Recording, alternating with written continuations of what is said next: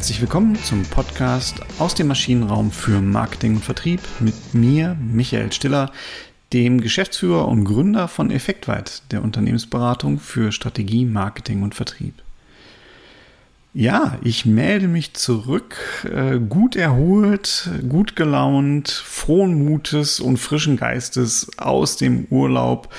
Und damit ist auch die Sommerinspektion beendet ähm, in guter alter Manier. Und wir widmen uns heute wieder ein bisschen anderen Themen, also nicht mehr diese kleinen Snippets aus der Welt der Strategie, Marketing und Vertrieb, sondern heute wieder mit Projekterfahrung, Wissen, denn das habe ich mir hier zum Ziel genommen, euch noch mehr aus meinen Projekten zu erzählen und noch mehr aus den Dingen, die da funktionieren und die da nicht funktionieren. Und weil es ja irgendwie so ein bisschen nach der Pause ist, äh, Halbzeitgefühl bei mir aufgekommen ist, einfach auch nochmal die Bitte an euch. Ähm, klar, danke für das viele Feedback, was da kommt, äh, ob das jetzt direkt per Mail ist oder ob ihr mir das über LinkedIn schreibt, da freue ich mich immer drüber. Ähm, bitte das Liken natürlich bei Spotify, Amazon, Google und Apple auch nicht vergessen. Also Sternchen finde ich auch mal super. Was ich aber echt gut finde, ist die Interaktion, wenn ihr direkt sagt, hey Michael, das ist ein Problem, das ist uns aufgefallen und dann kann ich schauen, ähm, ja, ob ich das kenne aus meinem Projektgeschäft und nehme das gerne hier auf mit in den Podcast und erzähle ein bisschen darüber. Heute möchte ich mit einem Thema beginnen. Das ist ein Projekt, das habe ich noch kurz vor meinem Urlaub abgeschlossen, also Gott sei Dank mal abgeschlossen. Und eigentlich ist es ein ganz klassisches ja, Vertriebsprojekt gewesen. Ne? Wir haben unterschiedliche Vertriebsrollen gehabt. Wir sind so von einem Kundenbetreuer, der hat auch vorher dann Neugeschäft gemacht. Ähm, und das, wir haben die Rollen getrennt. Wir haben gesagt, wir brauchen einen äh, jemanden, der Kundenneugeschäft machen kann oder Projektgeschäft mit dem Kunden machen kann. Da brauchen wir den klassischen Kundenbetreuer noch in einem, in einem Business.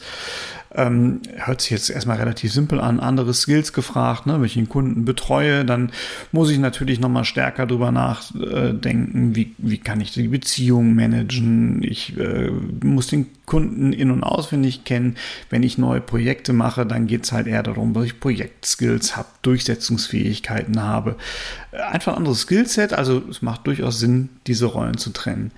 Wenn ihr jetzt aber halt in einem Unternehmen seid, das halt schon über viele, viele lange Jahre in diesem alten Rollenbild, der Kundenmanager macht alles, lebt, dann kommt ihr natürlich in das Problem, dass ihr die Mannschaft echt verunsichert. Und das ist nicht nur in diesem Projekt so, sondern das haben wir eigentlich mittlerweile, und ich habe nach diesem Projekt da viel drüber nachgedacht. Ich hatte ja auch Urlaub, hatte Zeit. Ähm, das haben wir ganz, ganz häufig. Wir kommen in ein Unternehmen rein, da soll was Neues eingeführt werden. Ob das jetzt so ein Rollenbild ist oder ob das eine Arbeitsweise ist, die verändert werden soll. Und die Menschen, die da leben, in diesem Unternehmen, die da wirken und, und sich wohlfühlen, die müssen sich auf einmal umstellen. Und äh, jetzt kommt so ein bisschen mein Punkt, don't call it change, aber es ist change. Ne? Es ist immer, also change ist ja nichts anderes als ein Wandel. Und was wir mittlerweile gemerkt haben, ist, wir sind immer noch fachorientiert. Ne? Ich möchte gar nicht in so eine esoterische Richtung gehen und es ist immer der Mensch im Mittelpunkt. Ja, natürlich ist er im Mittelpunkt, aber es ist das Ergebnis sollte erstmal im Mittelpunkt stehen und dann der Kunde und dann kommt halt unsere Mitarbeiter und wir müssen gucken, dass die Spaß und Freude an ihrer Arbeit haben. Und Spaß und Freude kriegt man halt ganz selten hin, wenn man denen sagt, pass mal auf, gestern hast du es noch so gemacht, heute mache bitte mal so ähm, da fühlt sich kein Mensch wohl. Und wir merken mittlerweile, also wir bei Effektweit merken mittlerweile, dass es halt ganz stark darauf einkommt, dass man dieses Gefühl trotzdem mitnimmt. Ne? Also wir haben ein fachliches Projekt, es ist fachlich getriggert, es geht gar nicht um Emotionen bei den Kolleginnen und Kollegen, sondern es geht darum, jetzt einfach eine Methode anders zu machen.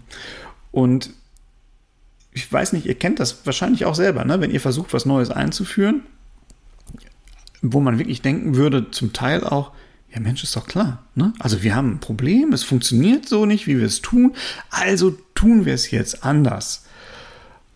Und dann entwickelt ihr etwas, wo ihr sagt, das waren alle unsere Probleme und deswegen gehen wir jetzt mit einer Methode hin, die diese Probleme lösen kann. So, jetzt machen wir es anders.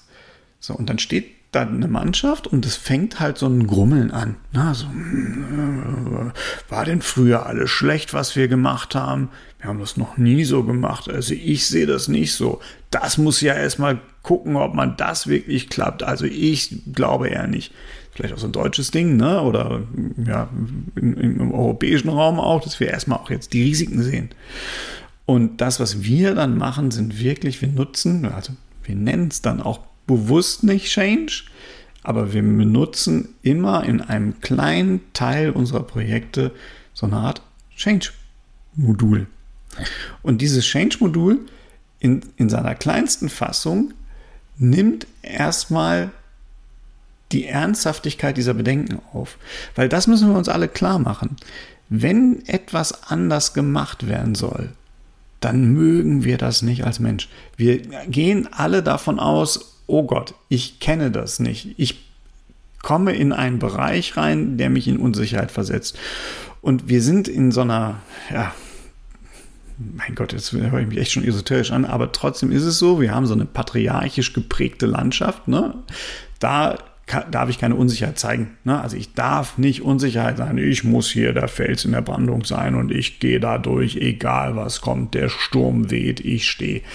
Ähm, kann man machen, ist aber nicht in der Realität, weil irgendwie verarbeite ich es ja trotzdem. Das heißt, wir bieten immer so einen kleinen Diskurs, wenn so eine Mannschaft was anders machen soll und sagen, okay Leute, passt mal auf, das, was ihr jetzt gerade verspürt, ist normal.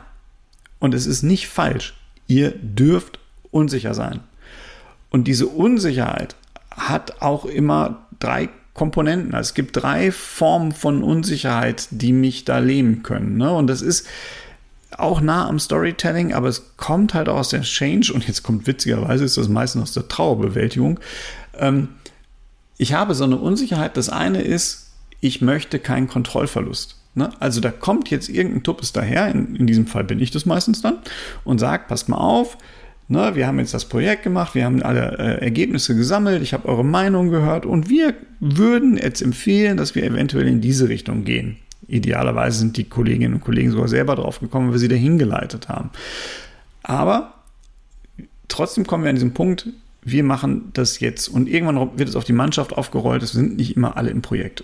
Und da kommt dieses, oh Gott, oh Gott, oh Gott, es changed mich, nenne ich das auch mal ganz gerne. Ne? Also da ist irgendjemand, der bewegt mich jetzt in eine Richtung. Finde ich doof. Will ich nicht.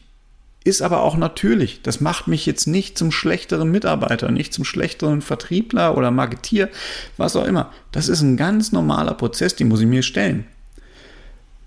Daraus resultiert halt häufig Kontrollverlust, ist eine Angst, die ist ganz eng damit verbunden, dass ich halt nicht weiß, wohin es geht. Ne? Man spricht also im, im, im, im Amerikanischen spricht man oft dann von The Fog in Anlehnung an den Film, auch ich weiß nicht, wer ihn noch kennt, äh, meine Generation kennt ihn gerade so noch, Nebel des Grauens, ne? The Fog. Ähm, und diese Unsicherheit, was passiert denn, wenn wir das jetzt anders machen? Ne, die ist ja auch da. Auch das ist eine ganz normale Geschichte. Und dann habe ich noch so eine dritte Komponente dabei, Konsistenzstreben, den inneren Schweinehund überwinden. Ich will doch gar nichts anders machen. Ne, es ist doch total bequem, einfach das zu machen, was man schon immer gemacht hat. Häufig auch mit der Idee, naja, wenn ich das mache, was ich immer gemacht habe und ich bin bisher dafür nicht abgemahnt worden oder, oder gerüffelt oder getadelt worden, ja, dann wird es ja in Zukunft auch nicht sein. Ne? Also wie sollen die das machen? Ich habe das 20 Jahre lang so gemacht. Im 21. Jahr wird ja wohl keiner daherkommen und sagen, das ist Kappes, was du da machst. Also versuche ich in diesem inneren Schweinehund zu machen. Das sind drei Komponenten, die man ernst nehmen muss und die man auch aufnehmen kann. Und allein, und das ist total irre, wenn wir das machen, gibt es immer so einen kleinen Workshop-Teil oder so ein kleiner Miniteil.